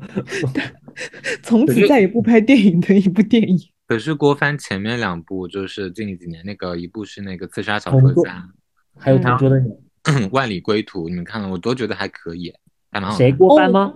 对啊，郭帆的。万里归途，万里归途是他拍的呀。刺杀小说家不是陆阳拍的吗？郭帆的，我在。陆阳是谁？就应该都有参与导演吧？应该是，因为我看那个豆瓣都有标记他。我知道郭帆拍的《同桌的你》，就是那个林更新跟周冬雨演的那个，我觉得有点震惊。但是他拍的《刺杀小说家》。啊，陆阳是陆阳导演，那可能对啊，我也记得是陆阳导演的，就是《刺杀小说》，就绣春刀的导演拍的《刺杀小说家》。郭帆，我有看到他那个《刺杀小说家》，联合出品人，对。金刚川也是他，是的啦，是这种。怪不得我说怎么调性调性差这么多。还有我和我的家乡，OK。就我觉得像这种电影很难看出导演的风格。嗯。他有一部啊，我我有看，就是那个我评价还蛮高的《无名之辈》，是他导的。哦，我看过，我看过，好看的《无名之辈》。哦，他有联合导演，就是相当于是联合导演，就他并不是那个主导演。我觉得《无名之辈》还蛮好看的。我也觉得《无名之辈》还不错哎，我印象当中，对，嗯，主要是里面有张宇跟那个任素汐出圈的片段。对，我觉得，我觉得他这个他这个拍就是这种，嗯。就是普通的这种片子跟《流浪地球》还差蛮多的，因为《流浪地球》他是主要的那个导演，总导演。哦，嗯，不，你不觉得《流浪地球》特别像那种吗？就是他，他像一个特别班里特别好的一个学生，然后他就是什么特效啊，然后什么都都好像很认真，然后做的也很好，但是就有种面目不清。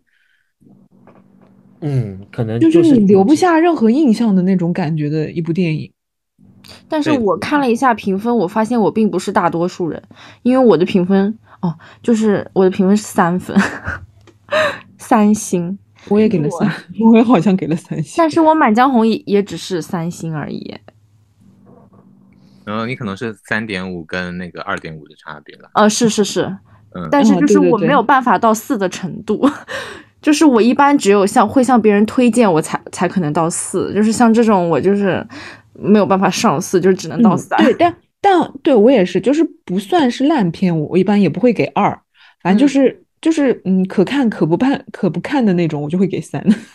你知道我这这两部电影，我跟我同事讲，我都说，嗯，我觉得你们要不还是去电影院看一下吧，因为我觉得你们如果在家里点开这部影片，可能半个小时就会 退出滑走。我说我看《流浪地球》的话，我等不到刘德华出场，我就会把这个电影关掉。哎，你们为什么要就是帮那个导演骗钱呢？就是我说，如果你们真的想看，就还是去电影院看吧。我说，在家里真的很难专心下来，把三个小时左右这么长的影片，然后在家里看。我觉得《满江红》也是一样，因为它前面，我觉得主要是因为他看他前半段有没有非常吸引你。嗯嗯，因为我我回想起来，就是《满江红》啊，然后我就觉得他。所以就是我我第一观感就是好春节档哦，就怎么 怎么那么强行搞笑啊？就是如果我不是在一个春节档，我自己在家，我就会觉得就是有点无厘头哎，我会有这种感觉。我觉得是，我觉得只有坐在电影院春节档有那个氛围，大家会一起笑一下，合理，对才合理，对对对。那那像康老师，你去你还看了《无名》是不是？对，我想本来我想聊，就是你们有看过就是陈二导的那个。呃，罗曼蒂克消亡史，我看过哎，我我觉得他的导演他的作品还蛮有点门槛的，我不认为他是一个春节档就是合家欢能够看懂的导演。那那那个谁，二零你应该去看《无名》，因为我觉得就是几乎是姊妹篇的概念吧，我觉得。可是因为有那个，就是有三字流量流量流浪不流量艺人，有三字流流量艺人，所以我就觉得有点心有余悸。我看这个完全是想冲着梁朝伟和周迅看的，因为他们之前演的那个，哎，演的那个叫什么《听风者》，真的就很美。但是因为有三字流量艺流流量艺人，你看你你给我好好说，你再说一遍，你给我好好说。因为里面有三字的流量艺人，所以我就觉得有点心有余悸，不想为了他出一些票房这样。因为我有听到那个评论说他是流量里面演技最烂的。可是我觉得王某博他其实还好，没有很拉垮。杨老师，你觉得？啊，你没看？我没看啊，但我听了深交，我听了深交嘛。就是深交里面，他那个几个主播就去看了，他们的意思是说，就是陈耳好像很会拍，很会拍王一博，就说会把他的那些就是某些角度的特写什么的，然后他，嗯，他不需要跟很多人对戏，他只要摆一些自己的情绪就 OK，所以他们说好像观感上还可以。说陈耳很适合给王王王某博拍那个 MV 嘛？嗯，对。就你知道，就陈耳的片子都是这种调调。就是你知道，江疏影其实也不是一个面部表现丰富，包括她就是演演技也不能讲很好的那种演员。但我觉得这反而跟陈耳的调就是调性是搭，你知道吗？就是那种其实你不用做很多表情，然后只要冷冷的、酷酷的，就是安安静静的慢慢讲台词。就是他的片就是发生在民国那个时期嘛，就是很适合。而且这两个人的脸其实还蛮，就他我记得他是说他挑中了。呃，王一博很就是他觉得他相中他很适合，很像那个年代的人。怎么讲？我觉得我之前只看过陈赫的《罗曼蒂克消亡史》，我觉得这部片子是一部很有 sense 的片子。从他的那个调色，从他的那个语言，就是有的时候会有一些上海方言嘛，然后还有就是他的配乐来看，都是很高级的，然后有一些戏谑的东西。但是这个里面其实应该，如果加入流量流量艺人的话，我就觉得有一点，光看预告片哈，还有粉丝洗地的行为，就会让我觉得对于这部片子的期待大打折扣啦。就是他不是上可以等片源出来之后，片源出来之后大家看一下，对对。如果在那个 app 上可能会去看一下啊，就是我觉得就是粉丝第一天口碑发酵出来，它其实就不是特别好，再加上这那个就是这种场外信息啊，粉丝洗地啊，就让我觉得很烦。哦，其实《满江红》粉丝也蛮吓人的，因为有易烊千玺是吧？对，就是大家四字流量艺人。对，你知道都是流量艺人，就是只要有他们的参演，下面的评论都蛮吓人的，我都看不到什么太过于真实的感受。嗯，但是我觉得王一博跟陈耳也挺般配的啊，因为陈耳就是那种。他很坚持自己的拍摄风格，且有点华而不实的导演。他他的那个，因为我《罗曼蒂克消亡史》我也看了，然后他前面就是之前我还看过他的一个学生时代的短片，我觉得他学生时代的那个短片就要比《罗曼蒂克消亡史》拍的扎实很多。他他那个短片是就是当时是徐峥和黄奕嘛。好像那个时候还两个人还不出名，就是读书刚读书毕业出来，好像那个故事就讲的还可以，也没有很多乱七八糟的那种剪辑和就是他，因为陈耳特别喜欢那种，嗯，就是那种打乱的非线的那种叙事，你知道吗？然后他就特别像那种，嗯，片段拼接一样的的那种拍摄，然后整个故事又很又很碎。你都看不到那个主线，我我反正看当时看《罗曼蒂克消亡史》的时候就这种感觉，但是你不可否认，它就是拍的很美，然后画面也很美，人物的光影啊什么的，就是整个就是哪怕阴影对称什么都很美，所以我觉得他把王一博放进去，脸也长得 OK，应该也蛮匹配的吧。等结束之后我再来看哈，等这 等这一阵的风潮结束了之后，我再来品一品。但是看一看就是陈导的用心。你没有看那个王一博士就是在一些观影见面会上的采访物料吗？我大无语哎，就是问他一问三不知，贡献的比刘浩存更尴尬的那个采访采访视频。对，我因为他会不会因为会不会王一博自己都不知道自己拍的是什么东西啊？啊，对，对，然后呢，我看到的是有人在问王一博嘛，就是采访的时候说，如果你穿越到之前碰到你演的这个角色，你会怎么样？然后之前王一博回答的问题都是求助导演的，然后这个问题他就直接说没有这种可能，那个也不那个这种就是不太好，不不可能发生这样子的事情嘛，所以也不好回答，就是用这种堂而皇之的去概括掉。还有就是之前问你知道自己拍的什么东西，就是对这个角色有什么感悟啊？就是没有什么，就是都是那种就求助导演。这个我知道，因为我有看到就是很多那种评论的片段嘛，我好像我记得当时有看到过一个，对，都说他就都是套话什么的，就是并没有。因为我觉得很有可能就是拍拍的时候他也并不了解整个故事 and 背景，然后他可能就是这一幕里面就做一些摆一些 pose 或者怎么样的，因为因为你想陈耳他拍出来的东西他就是这种嘛。就他也没有什么很强的故事性，然后他可能在某种情绪或者什么的，然后王一博说：“哎，我照着这个摆什么就可以。”他可能自己真的也不清楚这个故事是什么。因为你知道民国时期的戏，大家就是那种都是活得人心惶惶、很谨慎，大家没不需要有表情啊，所以就是他保持一个表情就 OK 了嘛，就是只要那个酷酷的感觉就 OK 了，所以很适合他演。不需要表情。对，所以这么说，我觉得。那你这么说，我就觉得有点伤心哎，因为我其实看预告的时候，那个周迅那个眼神哦，就是跟梁朝伟那个眼神，一看就知道是有戏的。那他们是，但是是有对吧？但是粉丝吹那个，他也是那种没有什么大表情，然后很细节的，就是光看眼神里面你就感觉到一些情愫在那里面的，是很感兴趣的。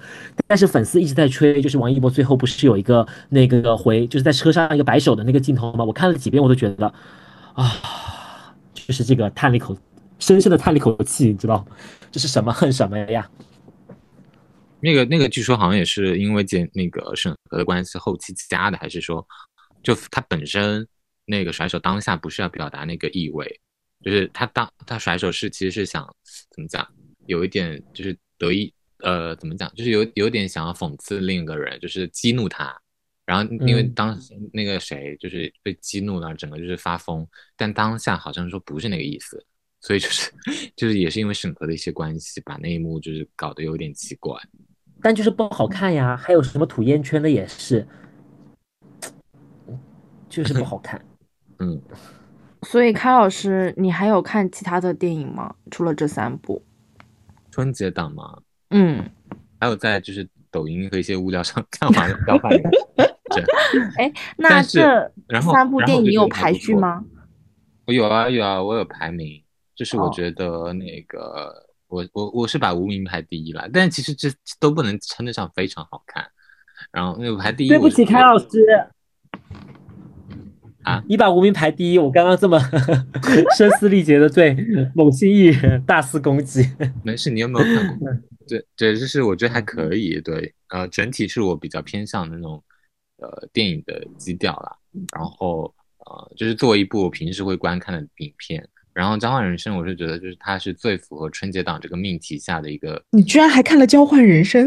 在抖音上看的吗？哦，抖音上看了一些物料。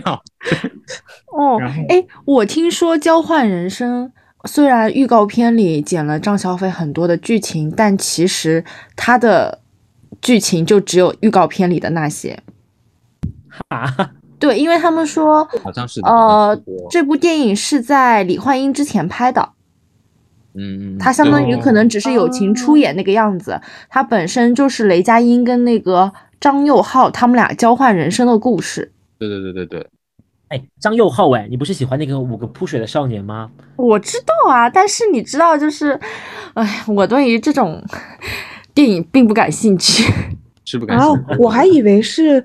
那个张小斐和雷佳音互换人生呢？对，因为你那个时候说雷佳音跟佟丽娅也演过差不多类型的嘛，就是那个超时空同居，对吧？对。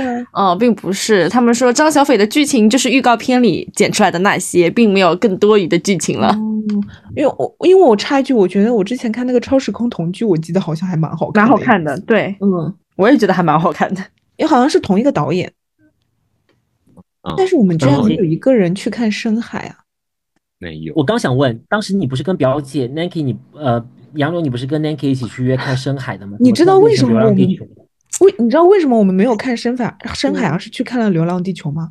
因为他我们家旁边那个电影院深海的排片少到真的极致哎，他一天只有一场，而且是下午五点。嗯，他的排片真是太虐了。这，唉，就是等于说，就是大盘已经被《流浪地球》吸干了吧？可能那个 中国乒乓不是呃十七号又要绝地反击了吗？哎，你们会看吗？我不会，我不可能。就是作为一个非常专业的乒乓球迷，告诉你，我不可能去看这个电影的。为什么？嗯，因为嗯，只要是专业看乒乓球的，就我们这种哈，就是专业的粉丝是会觉得这种剧情还蛮假的。嗯，哎，什么？而且我觉得还觉得假的。哦，就是他讲的那个故事应该是蛮好的啦，讲的就是我们嗯世锦赛男团在一九八五年的时候重新从瑞典的手上拿回了那个男团冠军。他其实讲的是个这样的一个故事嘛，就是可能从八三年输掉到八五年拿回，他讲的是这样的一个热血沸腾的故事。但是因为我看了一些预告片的片段啦，我觉得就是还是影视化了。因为对于我们乒乓球迷来说，就是日常他们的比赛应该是最好看的，就是不用演出来。甚至我们都会说，希望这两个小时的时间就放呃去年二零二二年世乒赛团体半决赛，都会比电影来的要精彩。你看，所以谁会看这种电影呢？就是喜欢喜欢乒乓球的人说，我们看比赛就可以了。你看，这这他就不进去看。我们这种不喜欢看乒乓球的，我们就说为什么要去看一个乒乓球的电影呢？也不会去看。到底谁会看呢？没有人会去看。爱国情怀的人会去看的。爱国哇啊！那我那我大概想到了，他又主旋律呗，然后就在里面又又嗯辱辱辱外国人呗，大概是。哎，但是我想到一个点啊，就是不看的点，就是在于我其实对邓超和玉满玉白梅这个组合已经完全对对对，就是我听到听到邓超加于白梅，我就想哇，完了烂片 就不能看。那个分手大师和恶棍天使的噩梦又再次上演。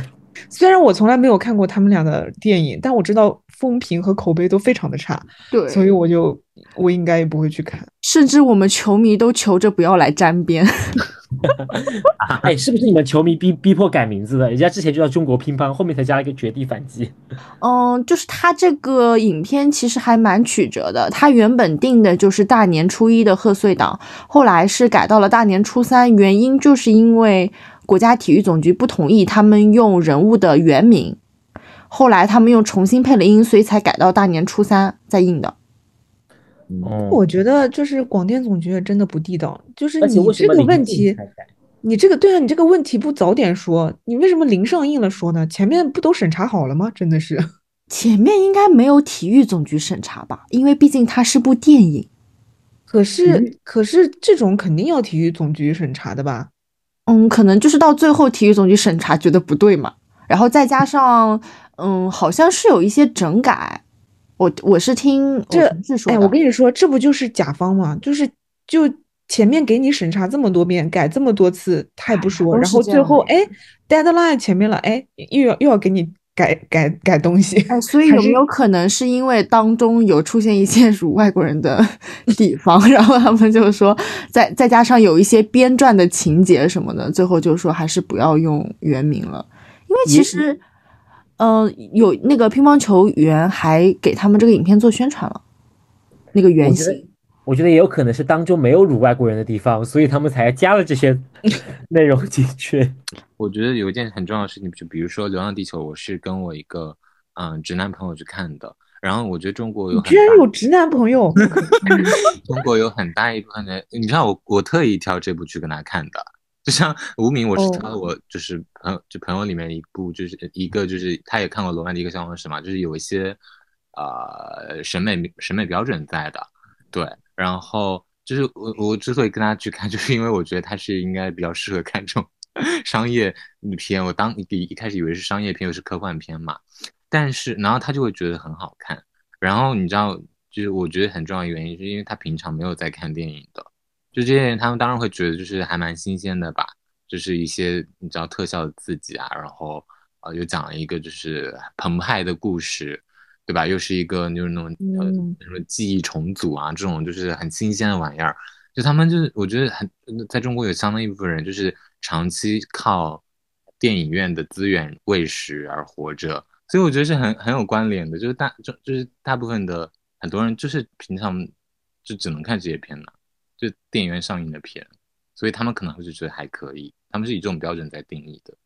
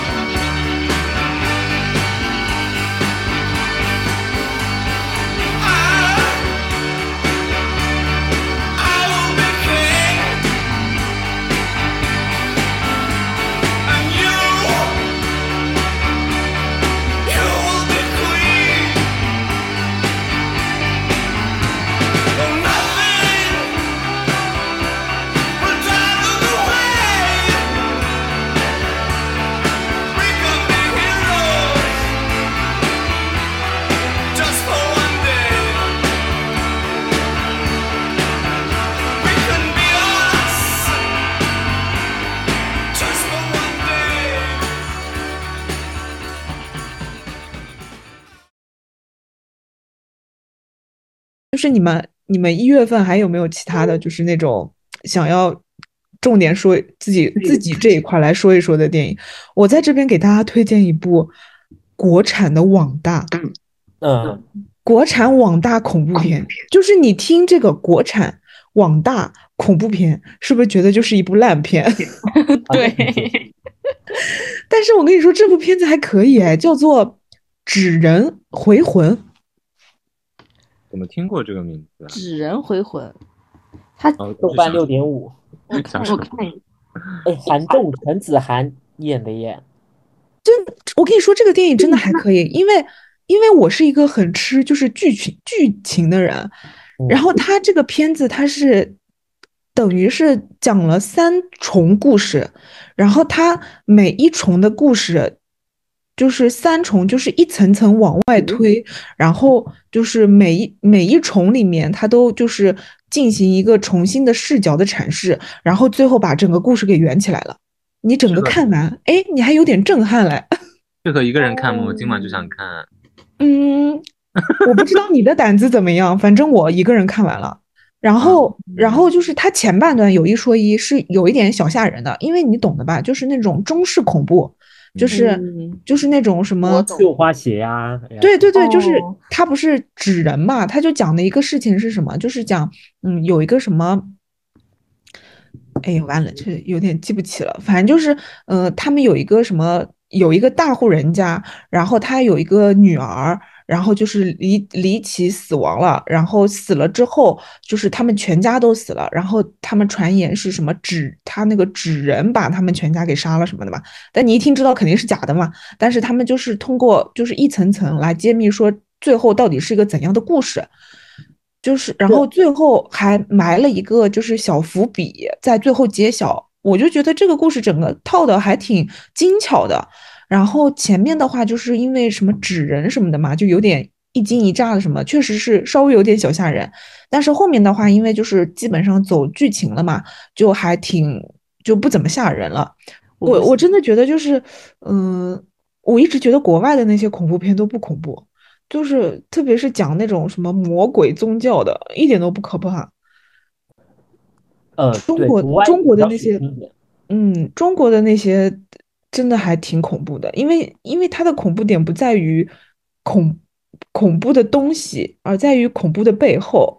对，是是的，是吃人的制度和这个社会。嗯 嗯，原来是这样子。对啊，就是因为你一般这种中式恐怖，你背后都是什么重男轻女啊，然后对啊，然后比如说那种什么，就是你知道吧，就是那种升职升职的那种欲望。嗯，对，就是是中国最最，我个人觉得是最恐怖的东西。嗯，就有的时候就觉得，哎，不要。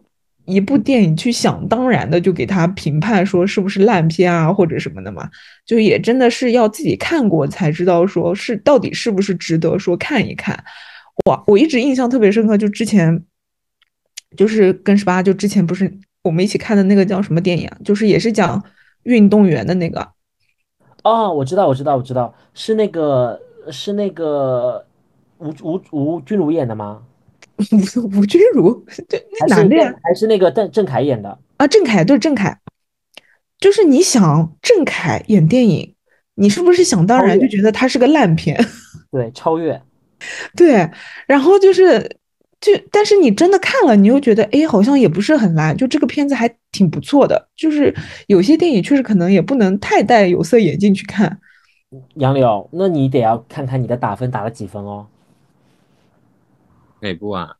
纸人回环，超越，我是说超越，我给了四星啊。嗯，我为什么给了三星啊？你给了三星吗？嗯，我给了三星。我超越给了几星？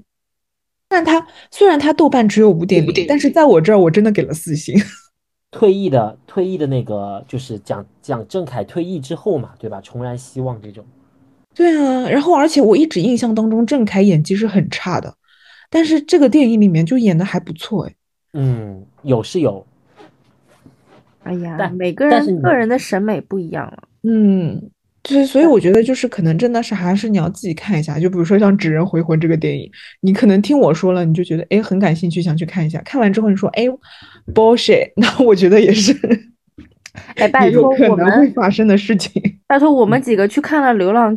地球的人都觉得它不好看，你知道网上都把它跟《狂飙》对标，说是就是最近非常火的，然后很多人二创的电影啊什么的。我 what？OK，我觉得每个人审美不同吧。但但就像我跟我同事说，我同事都打五星哎。也确实也确实，就以上所有的内容都是我们自己的个人观点。嗯，我要推荐一部最近看的好好看的，哦就是嗯。嗯，它叫弹子球游戏，然后它是讲那个就是朝鲜啊，不是朝鲜，就是就是应该是朝鲜吧。就是其实我对这种这段历史不太了解，就是韩国被日本殖民的那段时间，还是朝被日本殖民的那段时间。然后我也是第一次就是通过看这部剧看到那段历史，但他拍的就是很客观，把那两两个两个呃韩国啊还有那个日本的一些人的想法。拍的就很，就是你可以感到感受到两边的视角，因为这部电影是这部剧是我很喜欢一个导演拍拍的，就是叫那个什么来着？郭贡达。对对对对对，郭贡达。对，就他我很喜欢的一个导演拍的。这是什么导演啊？他拍过什么？他拍过两部电影，然后一部叫那个在哥伦布，一部叫杨之后。然后杨之后也是我去年去年看都没看过，很喜欢的一部科幻片，就是他是我最喜欢那种科幻片的。呃，怎么讲叙事风格跟调性？就他是讲了一些呃情感的探讨，因为他讲的其实是一个机器人坏掉了之后的故事。然后这个机器人是他们本来是家庭的一份子，然后这然后他们呃视作去四口人嘛，然后再探讨说要不要把这个机器人处理掉还是怎么样。所以你可以可想而知，他讲的是一个非常非常细腻、非常呃温情的一个故事，呃不是不能叫温情，就是一个很。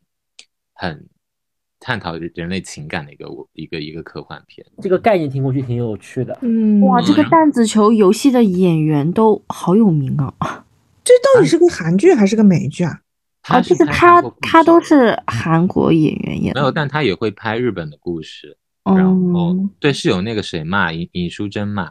然后，对。但其他人我不认识。和李敏镐和李敏镐我知道，但是其他人我不太认识。还有谁比较有名啊？尹汝贞，尹汝贞很有名，对他很有名。还有谁？李明浩。嗯，李明浩。其他就是些不认识的韩国演员哦，还有一个日本演员，我可能不太熟。嗯，看前三个我就已经哦。然后我看完之后，现在就是已经想看一下他的原著嘛，因为就是我完全之前原来一点都不知道就是这段历史哎，然后我就觉得还蛮感兴趣的。你们知道吗？就是我本来一点都不知道韩国被日本殖民过。一九二零年。嗯，九二零年的时候，韩国被日本殖民。对他就是说，现在哪怕呃在日的韩国人都会遭到一些歧视，你知道吗？或者说一些非议的声音，哎，这我是完全没有想到的，就是韩日竟然还有点仇这样子。韩日有仇，我是一直知道的，我以为是因为二战。嗯，对，我我看到是说被殖民，哎，然后。嗯，我觉得你们，我我觉得蛮适合杨杨磊老师看的。我我我也我也蛮喜欢的，我我也喜欢那个，就就前段时间我看了那个嘛，嗯，就是一部情色片，是一部韩国的情色片，就是那个颜真跟那个，我知道我知道我知道，跟那个乔嗯，宋承宪，宋承宪对。然后，然后我当时看到这个时候，我就想，哇，颜真，你还居然还跟色情宋承宪演过情色片。然后他他的那个背景是那个越战，就是就是越战的背景。然后他是朝，就是当时的那个呃朝鲜什么的，反正就都有参战嘛。我我也是因为感兴趣那个历史才去看的这个。好看吗？嗯，还行吧。就反正就是情色还挺大尺度。颜真那时候整容了吗？不是还大整吗？没有哎，我觉得跟现在长得差不多啊。哦哦哦。既然说到颜真的话，就是我们有有一趴是我们都一月份看的，但是没有讲，就是《黑暗荣耀》。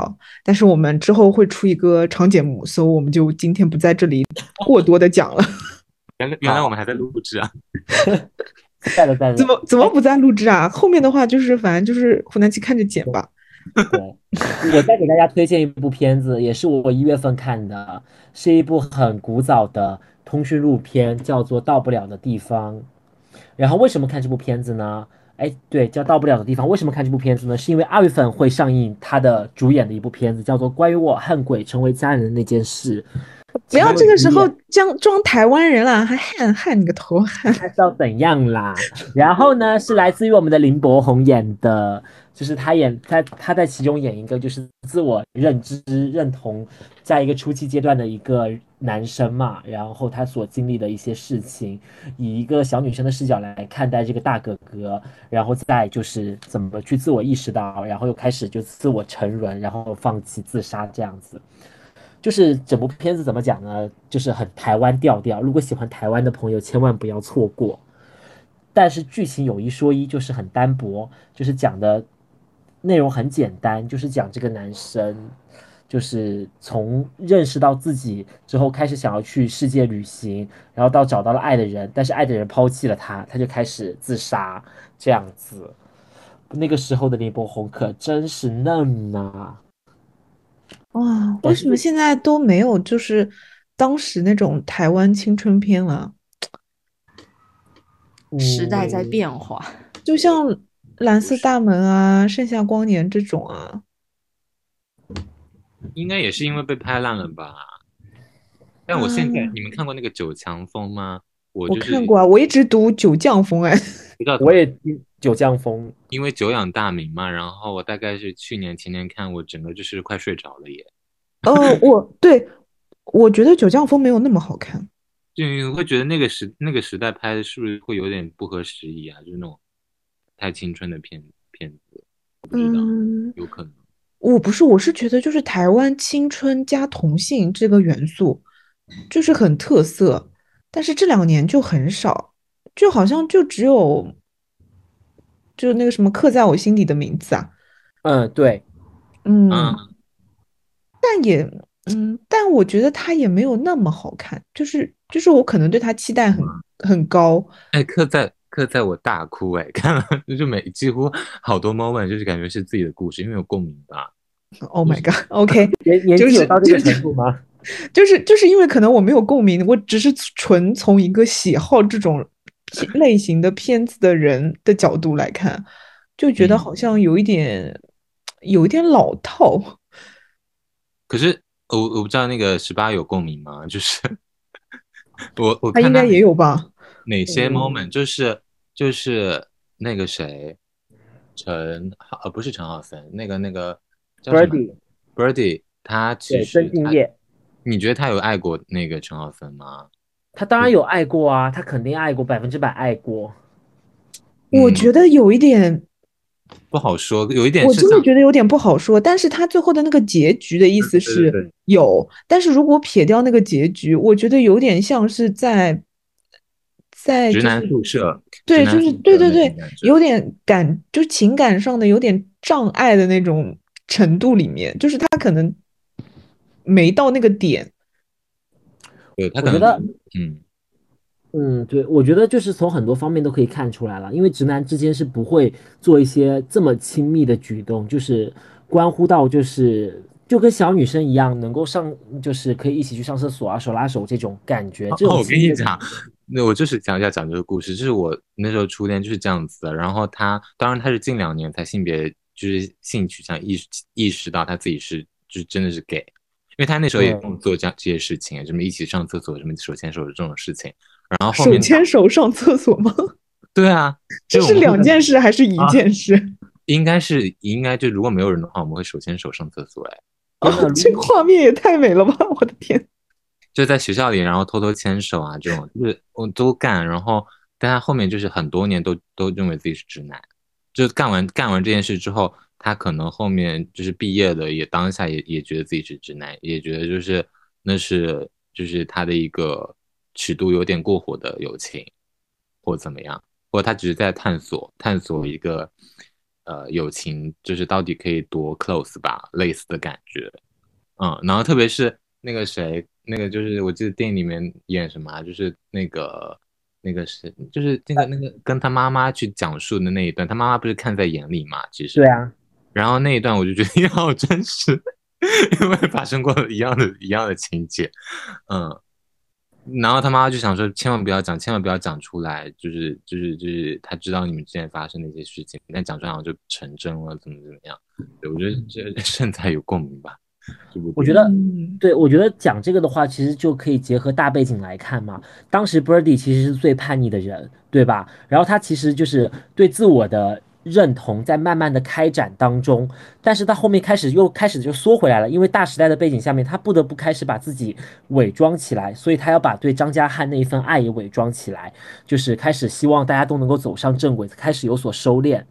所以我觉得是能够情有可原的去解释啦，要不然的话，他们一起出游的时候，我记得他们一起祭拜的时候，就是 Birdy 看那个张家汉的眼神，然后他们在那个他们在那个影院里面去睡觉的时候，就是那个亲吻，不可能会没有感觉的，只不过就是因为时代的背景之下，他不得不自己从心里面就是铲除这段情谊，然后再开始把自己所有的张狂，把自己所有的就是那种。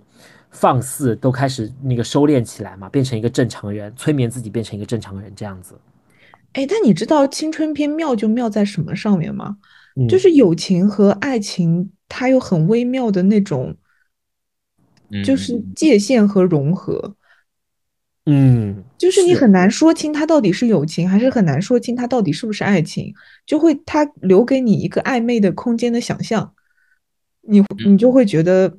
你对他就会有念念不忘的感觉。我我反正就是这么多年，就是对《盛夏光年》念念不忘。就是我一直在想，他到底是友情还是爱情？好像我们反复的讨论过这个，不是前两年片吗？就很多年前啊，就是就是让张孝全成为 gay 圈天才的那部电影。对啊，对啊，对啊。然后我是这两年，我以前一直是很坚定的认为那是爱情的。然后到了这两年，又会觉得有的时候就他可能真的有在那个模糊的界限上面，你不好去定义他，他可能就是他可能就是独属于他们之间的那种情感。嗯，就是那种在自我觉醒的过程中是比较迷人的。就是你说是好像也是，你说否也好像也是否，这种感觉，因为你自己也搞不清楚嘛，因为主人公他自己都搞不清楚，所以我们也是在找一个答案。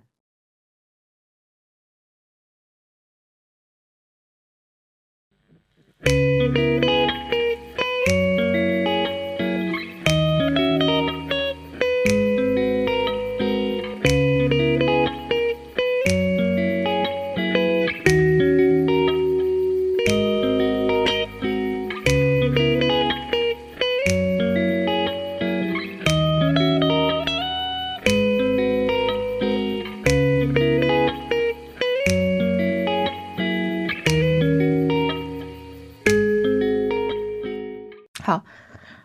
以上就是我们今天所聊到的，我们近期所看的一些影视作品啦。之后我们也会定期哦，不定期的 掉落一点我们一些关于看电影啊、看的电视剧的总结。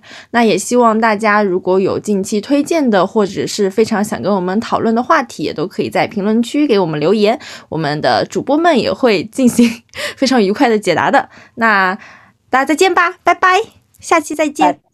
Bye-bye. Bye bye.